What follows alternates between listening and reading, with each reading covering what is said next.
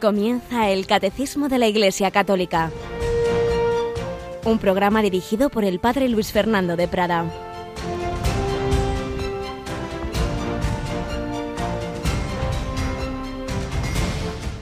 Hermanos, corramos con constancia en la carrera que nos toca, renunciando a todo lo que nos estorba y al pecado que nos asedia, fijos los ojos en el que inició y completa nuestra fe, Jesús, quien en lugar del gozo inmediato soportó la cruz, despreciando la ignominia, y ahora está sentado a la derecha del trono de Dios. Alabados sean Jesús, María y José. Muy buenos días en este último día del mes de enero. Madre mía, se nos ha ido ya el primer mes de este año 2023 y siempre el mes de enero termina con este santo entrañable San Juan Bosco, tocado por el amor del corazón de Jesús, de la Virgen María, desde pequeño, con esa vocación especialmente dirigida a tantos adolescentes, niños, jóvenes que andaban por ahí perdidos en todos los sentidos y él los llevaba al Señor con esa eh, pedagogía de, la caridad, de la alegría, de, servirse también del juego, de todo lo que es bueno en sí mismo, lo bello, pero ante todo llevándoles al Señor Jesús. Hemos leído de la primera lectura de la misa de hoy esta primera frase del capítulo 12 de la carta a los hebreos. Una carta, los primeros capítulos son un poquito así quizá complicados, muy teológicos, pero los últimos son realmente preciosos para leerlos, para meditarlos, con, unas frases incisivas. Se dirigían a aquellos judíos que se habían convertido al cristianismo, por eso se llama la carta a los hebreos, y que lo estaban pasando ya mal, ya estaban siendo perseguidos, como no. Esto es el sino de la Iglesia, desde el principio, esas primeras persecuciones allí en Israel, luego las del Imperio Romano y ahora mismo pues en tantos sitios, tantísimos sitios, como, como en pocas épocas, quizá la, la de mayor persecución sea de regímenes de cuño marxista, como ahora mismo en Nicaragua o en Venezuela, por supuesto en China, sea de regímenes de tipo yihadista, etcétera, etcétera, etcétera la persecución. Y esta carta pues nos exhorta, teniendo tantos testigos, tantos que, que están luchando, miremos a Jesús, que es el primero, que, que en lugar del gozo inmediato soportó la cruz, despreciando la ignominia, pero ahora está sentado a la derecha del Padre. Todo aquel que lo siga tendrá ese mismo destino. Y lo seguían en su vida pública, nos cuenta el Evangelio hoy, dos milagros preciosos la resurrección de la hija de Jairo, y esa mujer que tenía esos flujos de sangre y lo que hizo fue tocar a Jesús, simplemente tocarle. Y entonces Jesús notó que había salido fuerza de él. ¿Quién me ha tocado el manto? Y entonces esta mujer dice, he sido yo, he sido yo. Y, quedó curada. El comentario al Evangelio del día que hace el padre José Fernando Riva y Esteros hoy lo hace con, con especial gracia, porque a propósito de Gauto, a la gente que y que tocaba, no es que tocaba, es que apretujaban a Jesús, es que, bueno, pues cuando, cuando, como cuando hay los viajes de, de, los papas y todo el mundo quiere tocarles, eh, etcétera, y comenta el padre José Fernando Rey. A veces parece que la conferencia episcopal le hubiese encargado la traducción del Evangelio a una tal maruja. Dicen los apóstoles, ¿ves cómo te apretuja la gente? El otro día lo estrujan, hoy lo apretujan. Como la gente empuja, mejor detener la puja antes de que el león ruja y aparezca la bruja. Firmado Maruja. Bueno, nada en contra de la traducción, faltaría más. Pero me hacen gracia estos verbos tan crujientes. Yo que no he traducido el Evangelio, diría más bien que al Señor lo exprimían, como a un limón. Y el zumo que nos regaló el divino apretujado es vida eterna, amor divino, gracia celeste. Míralo en la cruz del todo ya exprimido, y acércate sin miedo a beber del zumo, aplicando tus labios a ese costado que es un manantial. Y una vez saciado, si es que puedes saciarte, ve a los hombres y déjate tú también exprimir. Mejor que no te apretujen ni te estrujen, pero si te empujan, déjate empujar hasta que cruja. Que se llevan tu tiempo, les das a Dios mezclado en él. Que se llevan tus fuerzas, las entregas como ofrenda a Dios por ellos. ¿Para qué crees que es la vida? Sino para llenarla de Dios y derramarla. pues empezaba con la broma, pero terminaba con este consejo, con esta orientación. Dejémonos estrujar por los demás y démosles lo más grande, que es a Dios nuestro Señor. Y eso es lo que intentamos hacer en Radio María, transmitir esa palabra del Señor, esa enseñanza de la Iglesia y lo que nos pone en contacto con el Señor, que es la oración, y los sacramentos no podemos darlos a través de las ondas, pero nos acercamos a ellos, como haremos este jueves. Yolanda Gómez, buenos días. Muy buenos días, Padre porque estamos hablando de la Eucaristía, pero el jueves más que hablar de la Eucaristía tendremos exposición de la Eucaristía en nuestra hora santa, ¿verdad? Sí, será a las 11 de la noche, las 10 en Canarias, desde la capilla aquí en Radio María, así que bueno, pues invitamos a todos a unirse a esta hora santa. Hora Santa, ya sabéis que si queréis que vuestras intenciones estén escritas al pie del altar, pues em, comunicarlas como tarde hoy o como tardísimo mañana, no más, porque son muchas las cosas que hay que preparar y cerramos esa lista mañana. Obviamente el Señor también sabrá las intenciones aunque no las mandéis, pero bueno, también tiene su simbolismo el ponerlas ahí. Pero ese jueves, además, eh, eh, vamos a retransmitir, bueno, es el día de la jornada de la vida consagrada que instituyó San Juan Pablo II, porque es el día de la presentación del Señor, esa candelaria, porque Simeón presenta a Jesús como luz del mundo.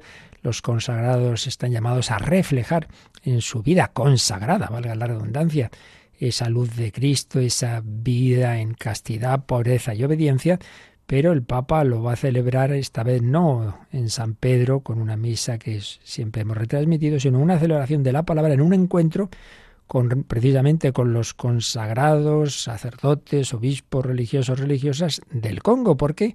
¿Cuándo empieza ese viaje del Santo Padre? Hoy, me parece. Hoy mismo comienza ese viaje del Papa hacia el Congo y también hacia Sudán. Será hasta el día 5 de febrero todo ese viaje, una peregrinación, como han definido, de, paz y de reconciliación.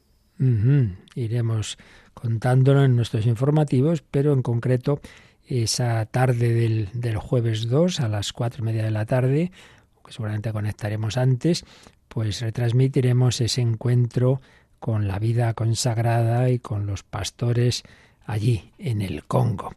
Y también ese mismo día comenzaremos la novena a la Virgen de Lourdes, el 11 de febrero Nuestra Señora de Lourdes, pues desde ese jueves 2 en torno al final de la hora intermedia, hacia las doce y cuarto de, mediodía, Ángelos y hora intermedia, a continuación empezaremos esa novena a la Virgen de Lourdes.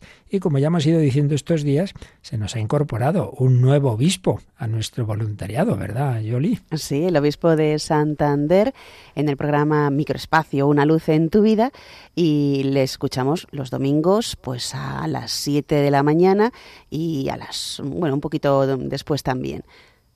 Sí, a las nueve menos cinco. Eso es. Al acabar 10 Domini y a mediodía pues solemos repetir esa luz en tu vida. Cada día un sacerdote, pero los domingos eh, lo, hizo durante años. El obispo de Getafe no pudo con sus muchas ocupaciones seguir. Eh, hemos estado teniendo un microespacio de poesía con José Luis Parada, pero ese espacio va a seguir. Lo que pasa es que a otra hora y concretamente los martes será uno de los días en que escucharemos ese microespacio que toma el nombre de Versos Sueltos y será también a eso de las doce y cuarto de hoy martes, ¿verdad? Eso es, después de la hora intermedia podremos escuchar Versos Sueltos con José Luis Parada. Así que como veis, pues por un lado o por otro, todo para que nos ayude a, a seguir al Señor porque todo eh, lo que es belleza, como es la belleza de la palabra en este caso, de la poesía, es un reflejo de la belleza de Dios, pero ante todo esa palabra divina, inspirada y por supuesto esa palabra hecha carne que se nos comunica muy especialmente en los sacramentos. Ahí podemos tocar a Jesús como lo tocó de otra manera, pero como lo tocó la hemorroísa.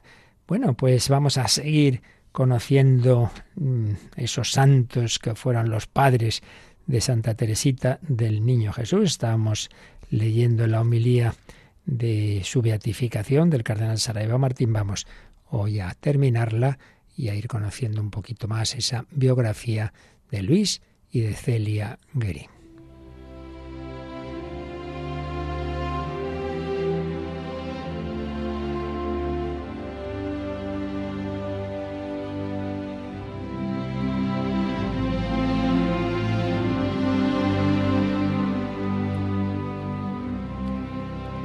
Luis, Martín y Celia Guerín, padres de Santa Teresita, Santa Teresa del Niño Jesús de Lisieux.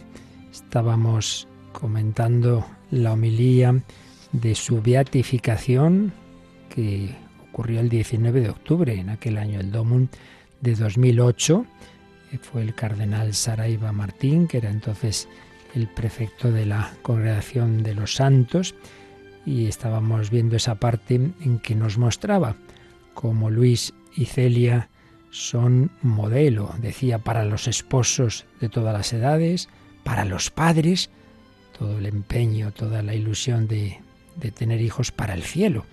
Tuvieron nueve, de los cuales cuatro murieron pequeños y los demás fueron las cinco hermanas religiosas. La más conocida, la más pequeña, Teresita del Niño Jesús, copatrona de las misiones. Pero también nos decía que son un don y un ejemplo, y sobre todo Luis, para los que han perdido a un cónyuge, puesto que Luis estuvo bastantes años en esa situación de viudedad se quedó solo con sus cinco hijas, que iban entrando todas religiosas, y vivió, decía el cardenal, esa pérdida de su esposa joven, con fe y generosidad, prefiriendo el bien de sus hijos a sus atracciones personales. Pero seguimos viendo la homilía. Luis y Celia son un don para los que afrontan la enfermedad y la muerte. Celia murió de cáncer. Luis terminó su existencia afectado por una arteriosclerosis cerebral. En nuestro mundo, que trata de ocultar la muerte, ellos nos enseñan a mirarla a la cara, abandonándonos a Dios. A veces pensamos que, bueno, pues si somos buenos y hacemos la voluntad de Dios y si rezamos y vamos a misa, pues entonces, hombre, no nos tiene que pasar nada. Bueno, pues a nuestro Señor Jesucristo algo ya le pasó, ¿verdad? Y a la Virgen y a San José. No acabamos de asumir que lo definitivo, lo importante es unirnos a Dios, llegar al cielo y que para ese camino llegar al cielo entra también la cruz. Eso es así. El Señor se sirve de esas purificaciones que pueden venir de una enfermedad. Celia ese cáncer, varios años, muere joven y él una enfermedad en cierto modo peor, porque fue una enfermedad que afectó a, a, su, inteligencia, era el cerebro y entonces perdía durante, mm, de una manera o de otra, perdió, perdió el juicio y, esa humillación de, de, verse ingresado en lo que llamaríamos un hospital psiquiátrico y que él lo ofreció, porque, porque él ya veía, en fin, que se ofreció al Señor a lo que pudiera ser y, y, todo ello, pues con ese espíritu de fe. Como nos decía el cardenal, por otro lado también eh, afrontando la muerte Dice en nuestro mundo que trata de ocultar la muerte, ellos nos enseñan a mirarla a la cara. En efecto, es especialmente significativo, pues cómo a sus hijas les iban cuando morían los, los padres, los abuelos, y concretamente cuando muere la madre, pues van todas las hijas a despedirse, no, no se le oculta. Aquí está mamá, venga, darle el último beso, Teresita, tan pequeñita, pues dando un beso a su mamá. No, no ocultar la muerte, sino recordarnos que estamos hechos para la vida eterna.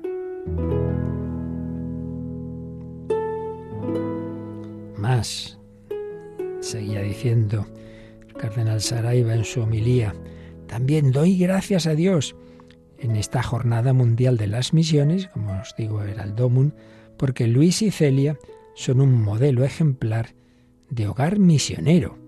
Y aquí la razón por la que el Papa quiso que la beatificación se realizara en esta jornada, tan amada por la Iglesia Universal, el Domum, como para unir a los maestros Luis y Celia a la discípula Teresa, su hija, que se ha convertido en patrona de las misiones y doctora de la Iglesia. Ese espíritu misionero apostólico de Teresita también tuvo que ver con sus padres. Claro que sí, que vibraban con la extensión del Evangelio, daban testimonio, hacían todo el bien posible a su alrededor, pero además apoyaban el Domun, apoyaban a los misioneros con sus donativos, con sus oraciones, eso lo fueron viviendo, lo fueron mamando, diríamos, en el hogar esas hijas de Luis y de Celia.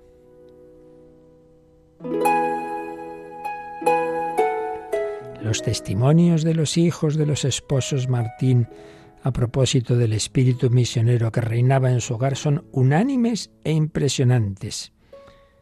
Así dicen, mis padres se interesaban mucho por la salvación de las almas, pero nuestra obra de apostolado más conocida era la propagación de la fe, para la cual cada año nuestros padres daban un cuantioso donativo. Este mismo celo por las almas les hacía desear mucho tener un hijo misionero e hijas religiosas. Rezaban, daban donativo para las misiones, desearon mucho tener un hijo sacerdote. Tuvieron dos y los dos murieron pequeñitos, los caminos de Dios, pero en cambio sí que tuvieron cinco, las cinco hijas religiosas. Esos son padres cristianos. Qué buen ejemplo para todos los matrimonios. Que no olviden nunca que los hijos no son suyos, son un don de Dios el Señor les confía para que les ayuden a coger ese camino que lleva al cielo y a su vez para ayudar a otros a llegar al cielo.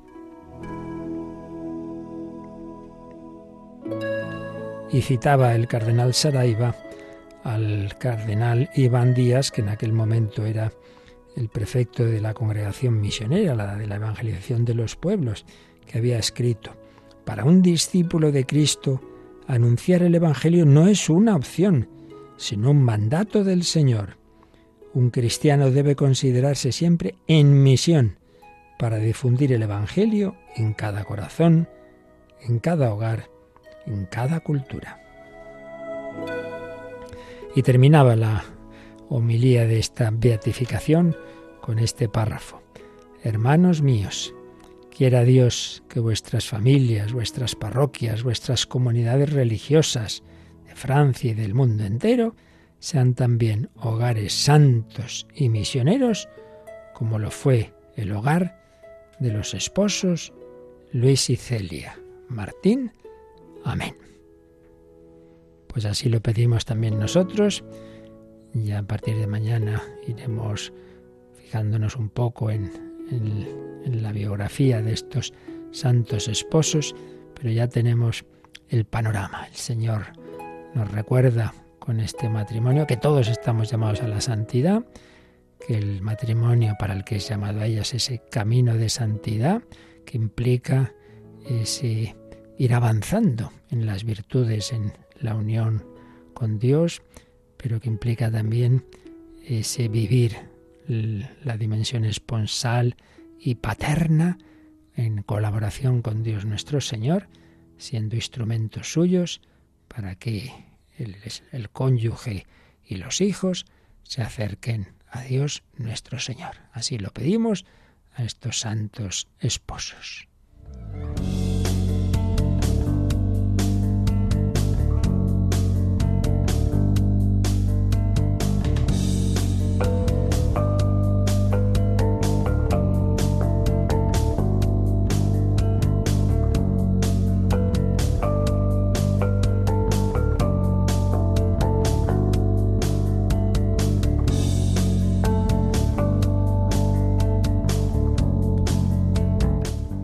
Por supuesto, ese espíritu misionero se alimentaba ante todo en los sacramentos de la Iglesia y particularmente en el sacramento de los sacramentos, el santísimo sacramento de la Eucaristía del que estamos hablando, comentando lo que nos resume de la escritura, del magisterio, de la tradición de la Iglesia, el catecismo.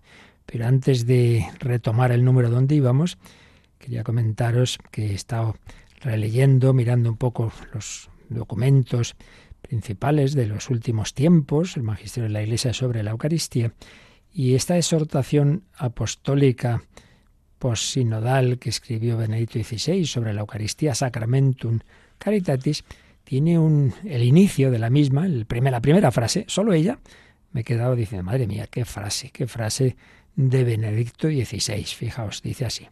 Sacramento de la caridad, la Santísima Eucaristía es el don que Jesucristo hace de sí mismo, revelándonos el amor infinito de Dios por cada hombre.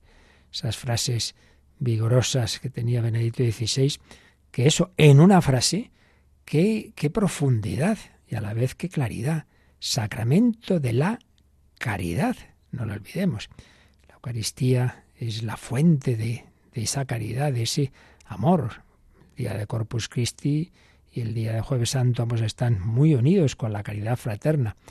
Sacramento de la caridad, la Santísima Eucaristía es, aquí una especie de, de definición, de descripción, que es realmente maravillosa, es el don que Jesucristo hace de sí mismo, de sí mismo, revelándonos el amor infinito de Dios por cada hombre.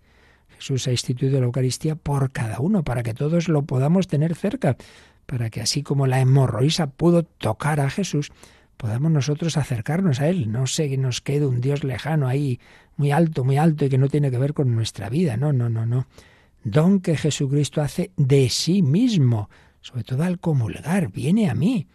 Don que Él hace de su propia persona, revelándonos que el amor infinito de Dios por cada hombre.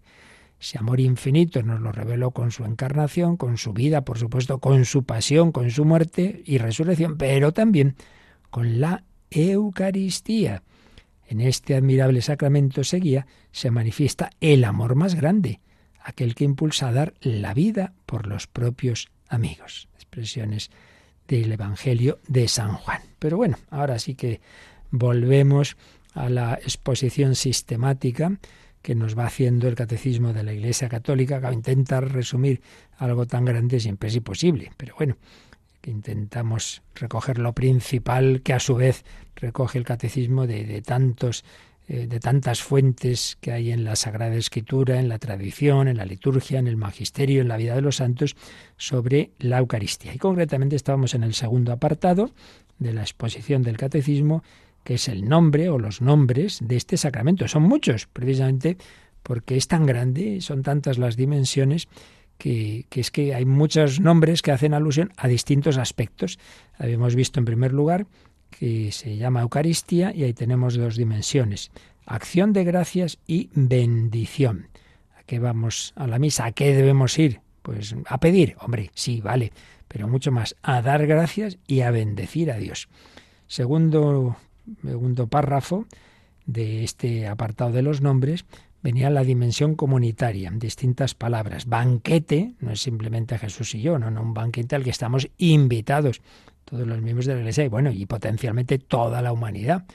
Banquete del Señor, anticipación del banquete de bodas del Cordero, fracción del pan que hace Jesús como cabeza de familia se quiere significar que todos los que comen del único pan partido que es Cristo entran en comunión con Él y forman un solo cuerpo con Él. Asamblea Eucarística, porque la Eucaristía es celebrada en la Asamblea de los fieles, expresión visible de la Iglesia.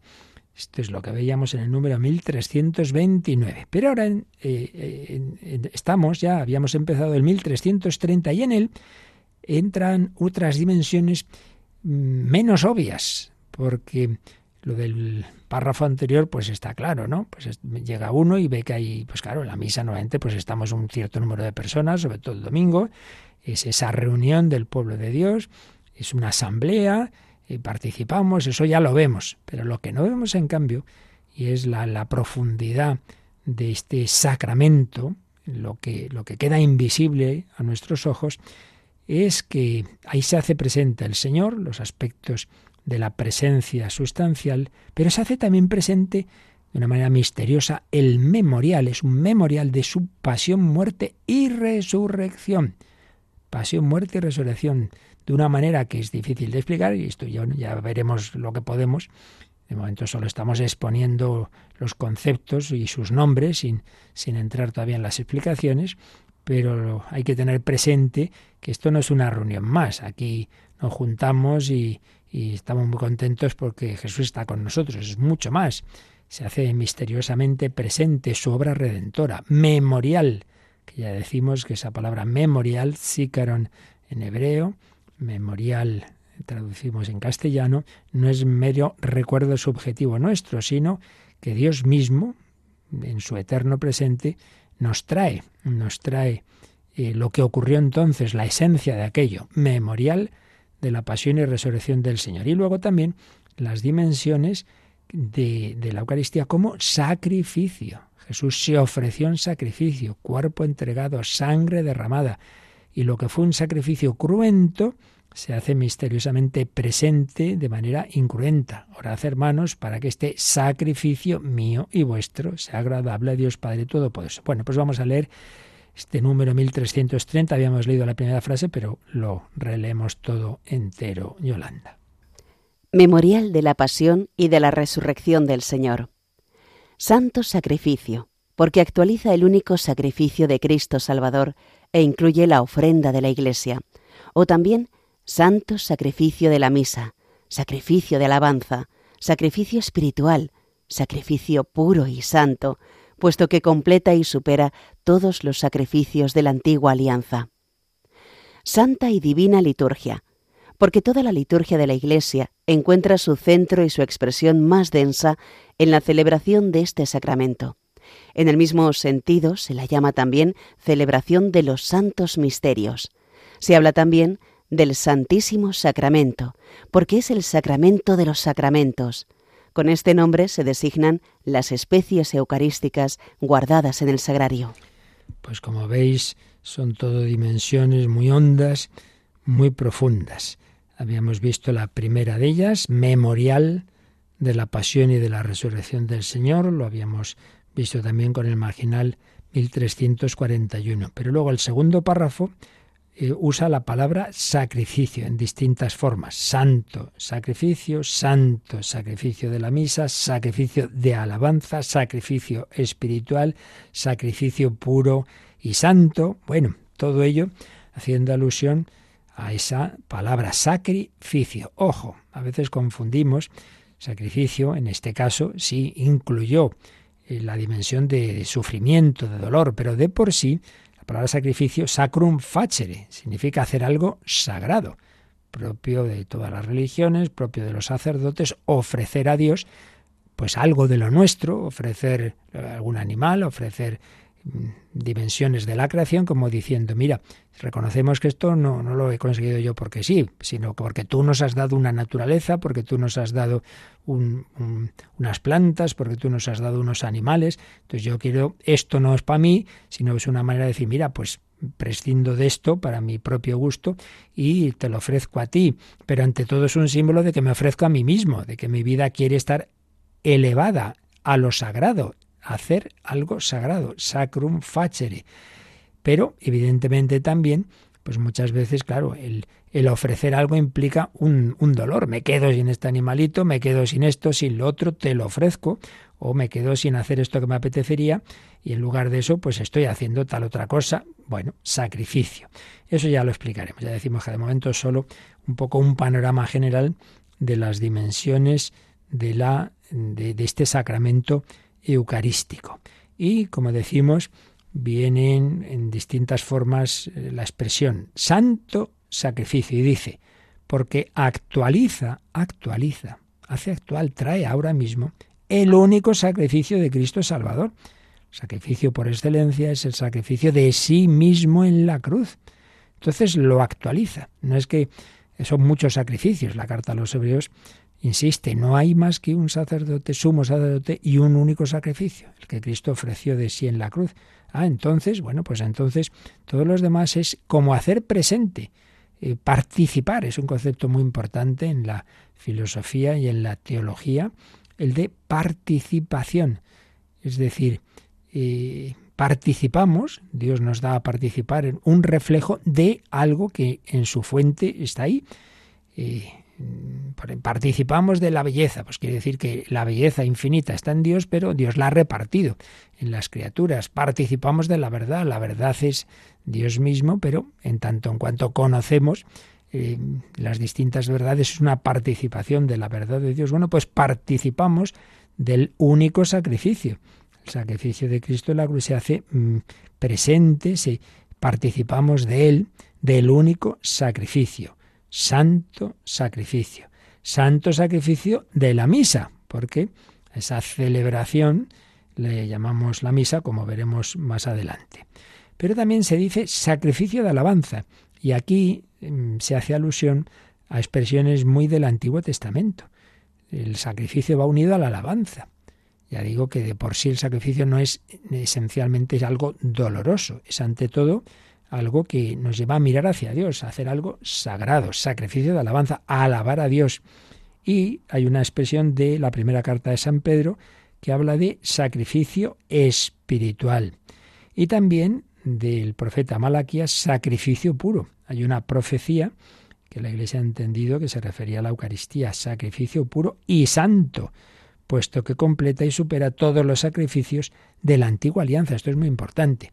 Había muchos sacrificios. Bueno, pues todo lo del Antiguo Testamento eso vale para, para muchísimas cosas. Todo ello son como flechas, todas ellas apuntan a la misma diana, que es a Cristo y su misterio pascual los panes de la proposición, el cordero pascual, el templo. Bueno, tantísimas eh, celebraciones, sacrificios, ritos, instituciones, personajes, el siervo de Yahvé, el rey, el sacerdote, todo ello era ir preparando mm, lo que iba a ser el centro de la historia, la encarnación del Hijo de Dios hecho hombre, sumo y eterno sacerdote, profeta, rey, cordero, el Hijo del Hombre, el Mesías, bueno, todo ello.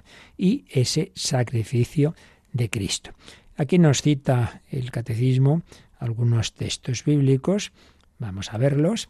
Eh, como os digo, sacrificio de alabanza. Y aquí tenemos un texto precioso de un salmo, el Salmo 116, que dice así, yo decía en mi apuro, los hombres son unos mentirosos. ¿Cómo pagaré al Señor todo el bien que me ha hecho? Alzaré la copa de la salvación invocando el nombre del Señor.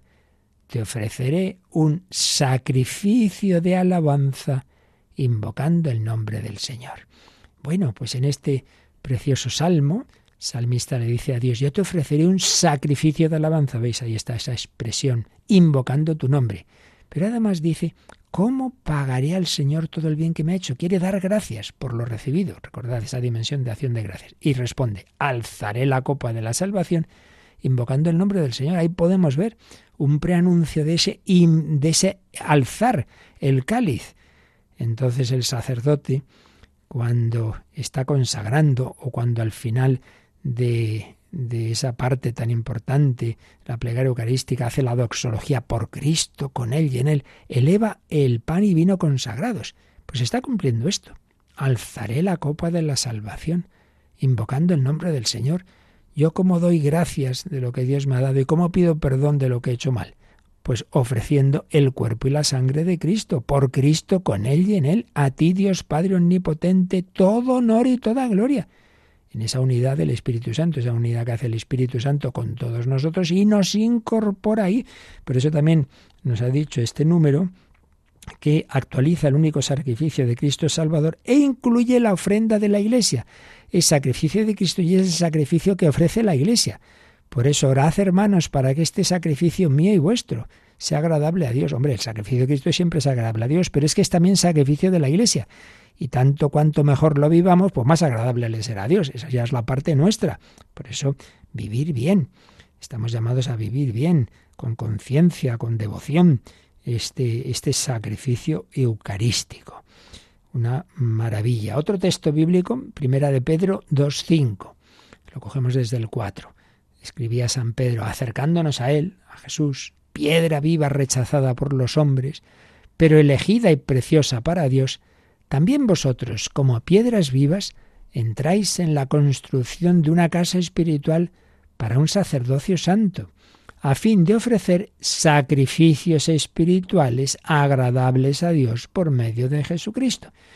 Es decir, el cristiano, le dice aquí San Pedro, piedra viva del, del, edificio que es la iglesia, eh, estamos llamados a ser piedras vivas para un sacerdocio santo, el sacerdocio común de los fieles, y también el sacerdocio común, el bautismal, no el ministerial, sino también el común, debe hacer lo que lo propio de un sacerdote, una de las cosas más propias que es ofrecer sacrificios. ¿Cuál? Pues tu vida. Por eso es sacrificio espiritual.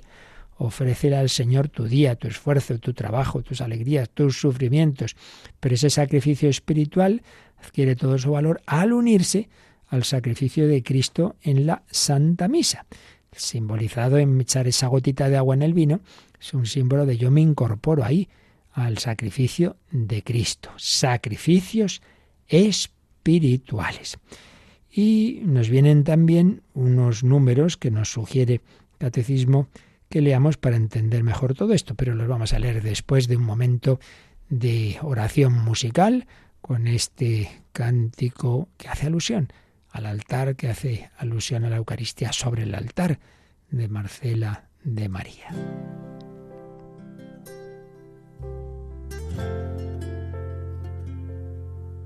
Sobre el altar venimos a ofrecer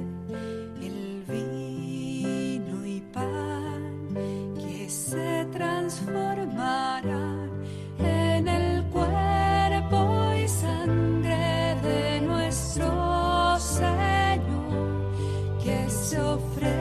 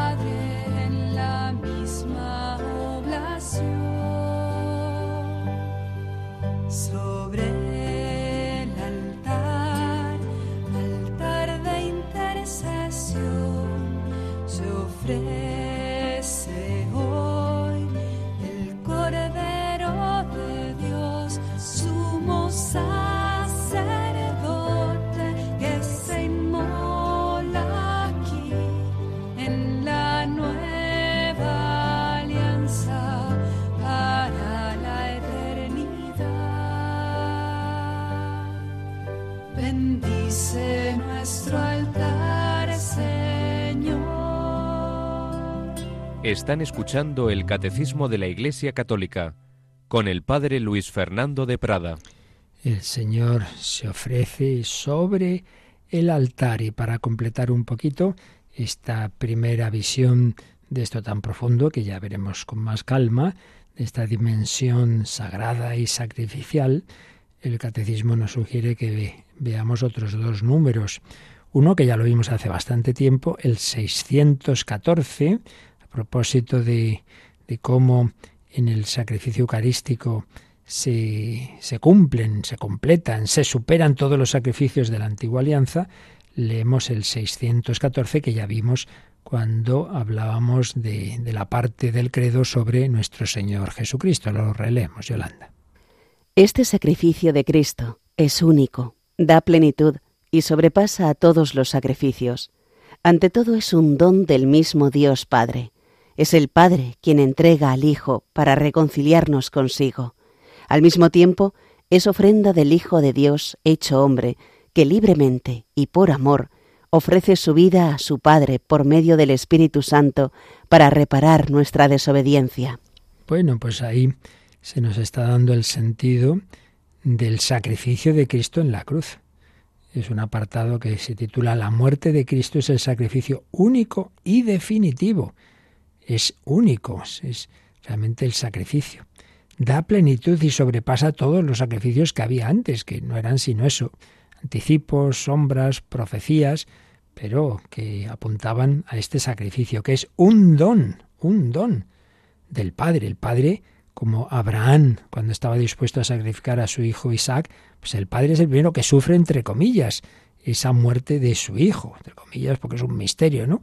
Como Dios en su naturaleza divina de alguna manera puede sufrir, pero es verdad, el Padre eh, entrega a su hijo. El hijo, evidentemente, sufre, es así que no solo espiritualmente, sino en todos los sentidos, en lo divino, en lo humano, en su cuerpo y en su alma. Ofrenda del Hijo de Dios hecho hombre, que libremente y por amor ofrece su vida al Padre por medio del Espíritu Santo, para reparar nuestra desobediencia. Es un sí al Padre que le cuesta un montón y ese sí repara todos nuestros noes. Y luego nos sugiere el catecismo que miremos ah, ahora ya al, al, revés, yendo hacia el final del catecismo, la cuarta parte, la parte de la oración, que miremos este número, el 2643. La Eucaristía contiene y expresa todas las formas de oración. Es la ofrenda pura de todo el cuerpo de Cristo a la gloria de su nombre. Es, según las tradiciones de Oriente y de Occidente, el sacrificio de alabanza. Esa cuarta parte del catecismo sobre la oración, claro, nos va a hablar de las muchas modalidades que, que, está llamada a tener nuestra oración. Bendición, adoración, petición, intercesión, acción de gracias, oración de alabanza. Bueno, todo eso está presente en la misa. Todo. En la Santa Misa adoramos, alabamos, pedimos, reparamos, damos gracias, bendecimos, todo. Y como hemos hecho alusión aquí a lo de sacrificio de alabanza, por eso nos dice, mirad este número. La Eucaristía contiene y expresa todas las formas de oración, es ofrenda a la gloria de su nombre, es el sacrificio de alabanza por excelencia. Bueno, pues con eso hemos visto este segundo párrafo del número 1330, que hace alusión a esta dimensión sacrificial, que insisto, aquí de momento solo es una primera aproximación a esto, que ya luego, cuando vayamos avanzando en la exposición que hace el catecismo, ya intentaremos, intentaremos, porque esto siempre es algo muy profundo y misterioso, pero bueno, algo, algo intentaremos entender más. Pero vamos al tercer párrafo de este 1330. Y ahí se nos daban otros nombres, ya no se refieren tan directamente, explícitamente a esta dimensión de sacrificio, sino en general a cómo esto es algo muy, muy sagrado que no estamos hablando de una mera reunioncita en la que cantamos y bailamos y lo pasamos muy bien, sino algo, pues eso, muy profundo. Y por eso dice Santa y Divina Liturgia. Esto es un nombre más propio del mundo oriental, de, los católicos de rito oriental, también de, la, por supuesto, también de la Iglesia ortodoxa, Santa y Divina Liturgia. Porque toda la liturgia de la Iglesia encuentra su centro, y su expresión más densa en la celebración de este sacramento. Ya vimos en la primera sección de esta segunda parte del catecismo lo que es la liturgia. La liturgia, esa oración pública de la Iglesia, tiene pues muchos, muchos, muchos contenidos, pero el principal contenido son los sacramentos, pero a su vez el principal sacramento es este.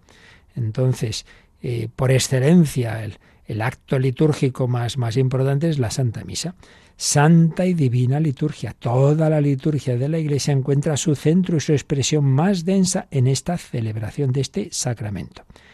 Y en el mismo sentido se la llama también celebración de los santos misterios. Ya vimos, cuando hablamos de, en general de lo que son los sacramentos, que sacramento es una palabra latina que traduce a la palabra griega misterion.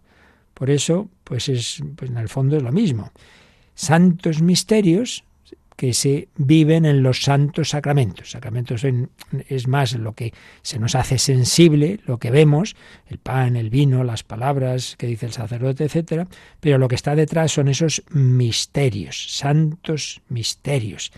Orad, hermanos. No, perdón, al principio, antes de celebrar los sagrados misterios reconozcamos, para celebrar dignamente estos sagrados misterios, reconozcamos humildemente nuestros pecados. ¿Veis? Celebramos los sagrados misterios. Eso es toda la liturgia, pero de una manera muy especial. El misterio más misterioso es que esto que parece pan y vino, pues mira, aquí hay una presencia muy especial del Señor, cuerpo y sangre. Y se habla también del Santísimo Sacramento. Hombre, todos los sacramentos son santos, sí, sí, pero este es santísimo. Porque aquí no solo actúa Cristo, no solo está su gracia, no solo está su fuerza, sino Él mismo, de una manera muy especial, una presencia sustancial y corporal. Por eso el Santísimo Sacramento, porque es el sacramento de los sacramentos. Y con ese nombre también, el Santísimo. Voy al Santísimo. Voy a hacer una visita al Santísimo. Pues quiere decir esto, al Santísimo Sacramento, es decir, a ese sagrario donde está guardadas las especies eucarísticas.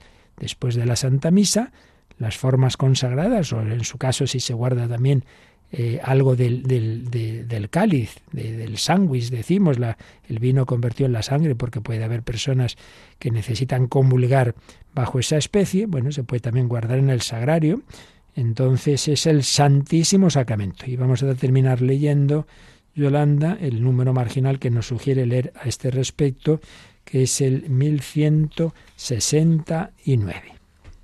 Por ello, la Pascua no es simplemente una fiesta entre otras, es la fiesta de las fiestas, solemnidad de las solemnidades, como la Eucaristía, es el sacramento de los sacramentos, el gran sacramento. San Atanasio la llama el gran domingo, así como la Semana Santa es llamada en Oriente la gran semana, el misterio de la resurrección, en el cual Cristo ha aplastado a la muerte, penetra en nuestro viejo tiempo con su poderosa energía hasta que todo le esté sometido. Bueno, pues como veis, es mm, ir diciendo que todo lo relacionado con la Eucaristía es lo más importante que tenemos. Lo más importante. Hablamos de las fiestas, pues hay una fiesta que es la principal. No es una fiesta más, es la fiesta de las fiestas. ¿Cuál? La Pascua. ¿Qué ocurre en la Pascua? Pues la muerte y resurrección del Señor, ¿no? El cordero que se ofrecía era pues esa profecía del Cordero de Dios que quita el pecado del mundo. ¿Qué decimos al ir a comulgar? Este es el Cordero de Dios que quita el pecado del mundo. Dichosos los invitados a la cena del Señor, invitados a ese banquete. Los judíos mm, comían juntos en familia ese cordero. Bueno, pues ese es el cordero. El cordero es Jesucristo. La fiesta de las fiestas, la solemnidad de las solemnidades. Y a su vez la Eucaristía, el sacramento de los sacramentos, lo que acabamos de ver. El Santísimo Sacramento por excelencia y ese día de la Pascua el gran domingo, lo llama San Atanasio, y la Semana Santa la gran semana, la semana grande de los cristianos. El misterio de la resurrección, esto no lo olvidemos, ¿eh? que el sacrificio no quiere decir que hay este Cristo muerto, no, no, lo celebra Cristo vivo, que es lo único que hay ahora, Cristo resucitado y vivo, pero que lleva en su corazón ese amor que le llevó a la cruz. El misterio de la resurrección en el cual Cristo ha aplastado a la muerte penetra en nuestro viejo tiempo, con su poderosa energía. Claro, Cristo el Hijo eterno, Dios y hombre verdadero, esa humanidad glorificada que domina todo, que ya no está sujeta a las leyes espaciotemporales, por eso nos cuesta tanto entender la Eucaristía, porque son nuestras categorías, sí, pero, pero el dueño, el que ha creado la materia, está por encima de, de esas categorías. El misterio de la resurrección penetra en nuestro viejo tiempo con su poderosa energía hasta que todo le esté sometido. Bueno, pues con esto terminamos esta sencilla y básica exposición de este número 1330. Pero vayamos integrando en nuestra mente y en nuestro corazón estas dimensiones. No se trata de que tengamos siempre todo presente en la cabeza, pero por lo menos que, tengamos esta conciencia, ¿no? que es muy grande, es tan grande lo que vivimos la Eucaristía, que, que, realmente es que se nos escapan siempre dimensiones, entonces hay que tener cuidado, es lógico que a veces me fijo más en una, hoy sobre todo pues pido perdón, hoy sobre todo em, doy gracias, hoy, hoy me reúno más, pues me fijo más en esta dimensión comunitaria, pero, pero todo hay que tenerlo presente y desde luego este centro, este corazón de lo que celebramos en la Eucaristía y es que se hace presente el misterio pascual, la muerte y resurrección del Señor, memorial de su pasión y resurrección, que es algo muy serio, santos sacrificios, sacrificio de la misa, sacrificio de alabanza, al que estoy llamado a incorporar los sacrificios de mi vida, sacrificio espiritual, sacrificio puro, sacrificio santo. Y vivimos así eh, lo más grande que tenemos, santa y divina liturgia, los santos misterios que se hacen aquí presentes y ese santísimo sacramento. Y a continuación veremos, el siguiente número nos va a hablar ya de cómo ese sacrificio es un sacrificio de comunión. Es decir, la víctima, en el, preanuncio de la Pascua, el cordero lo comía esa familia que está celebrando la Pascua. ¿no? Bueno, pues también nosotros estamos invitados, estamos bien dispuestos a comer, a comulgar ese cordero. Por eso la, la parte final del sacrificio de la misa es comulgar la comunión. Y eso es lo que veremos, si Dios quiere, mañana. Así que lo dejamos aquí dando muchas gracias a Dios por este increíble regalo de su presencia, de su misterio pascual, de lo que Él ha hecho por cada uno de nosotros. Realmente un invento, por así decir, de la infinita imaginación, inteligencia y poder de Dios, toda esa omnipotencia de Dios al servicio de su amor. Recordemos esa expresión con la que he empezado hoy, tan bonita, de Benedicto XVI al inicio de su exhortación Sacramentum Caritatis, cuando nos decía, Sacramento de la Caridad, la Santísima Eucaristía es el don que Jesucristo hace de sí mismo, revelándonos el amor infinito de Dios por cada hombre. Vamos a quedarnos agradeciendo este don infinito de Dios a ti y a mí. Si tenéis alguna cuestión, alguna consulta, pues también ahora tenemos unos minutillos para ello.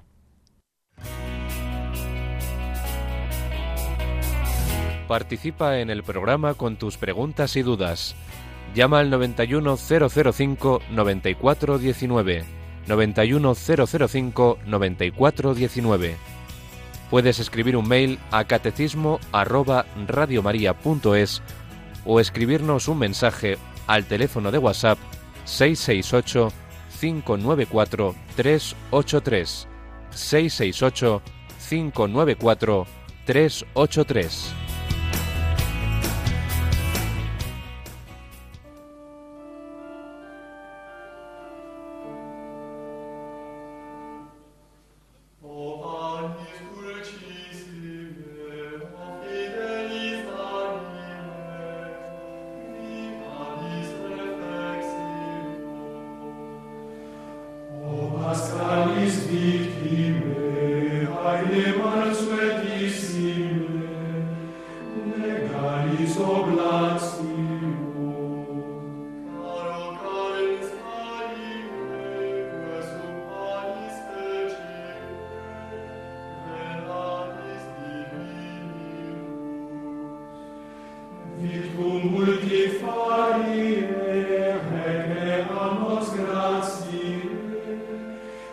difformis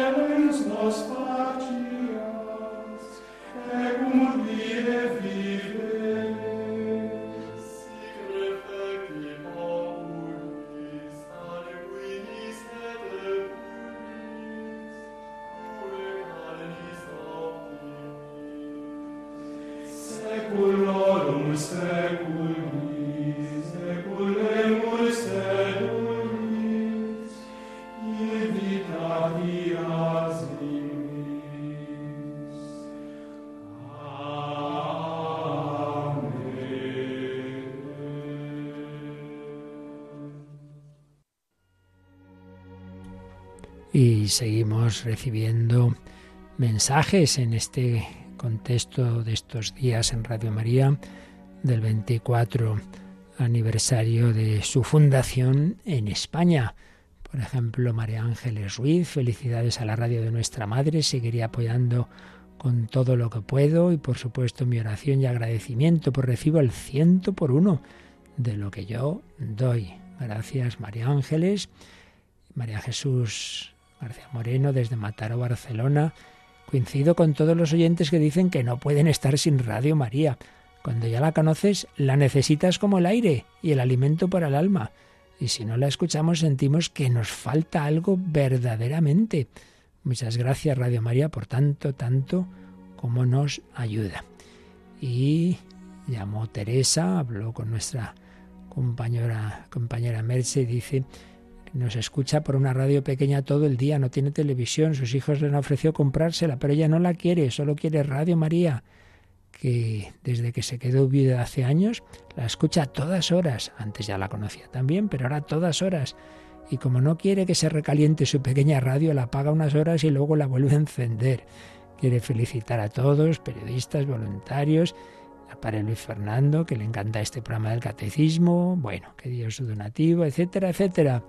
Y también otra María Teresa, por estos 24 años, nos felicita con su gratitud. Un fuerte abrazo. Maite y Eva, muchísimas, muchísimas felicidades. Me habéis cambiado la vida. Me habéis cambiado la vida. De verdad, enhorabuena. Os quiero, Radio María, que cumpláis mil años. Muchas gracias y un fuerte abrazo a todos los que hacéis posible esta emisora. Pues también nosotros damos gracias a Dios. Esto es algo que nos supera. Pues eso, se ve aquí la mano de Dios, esa acción de Dios que, va más allá de todo lo que los hombres podemos hacer. Es la señal de, esa acción del Espíritu Santo y de la Virgen María, que está por ahí detrás, pues como estuvo detrás de ese primer milagro de Jesús en las bodas de Cana. Demos gracias a Dios por tantos dones, hagámoslo de la mejor manera, que siempre que podamos participar en la Santa Eucaristía. Pedimos al Señor esa bendición con la que termina siempre la Santa Misa y todas las grandes celebraciones litúrgicas, pues invocamos esa bendición para vivir este día de hoy en esa presencia amorosa de la Santísima Trinidad. La bendición de Dios Todopoderoso, Padre, Hijo y Espíritu Santo, descienda sobre vosotros. Alabado sea Jesucristo.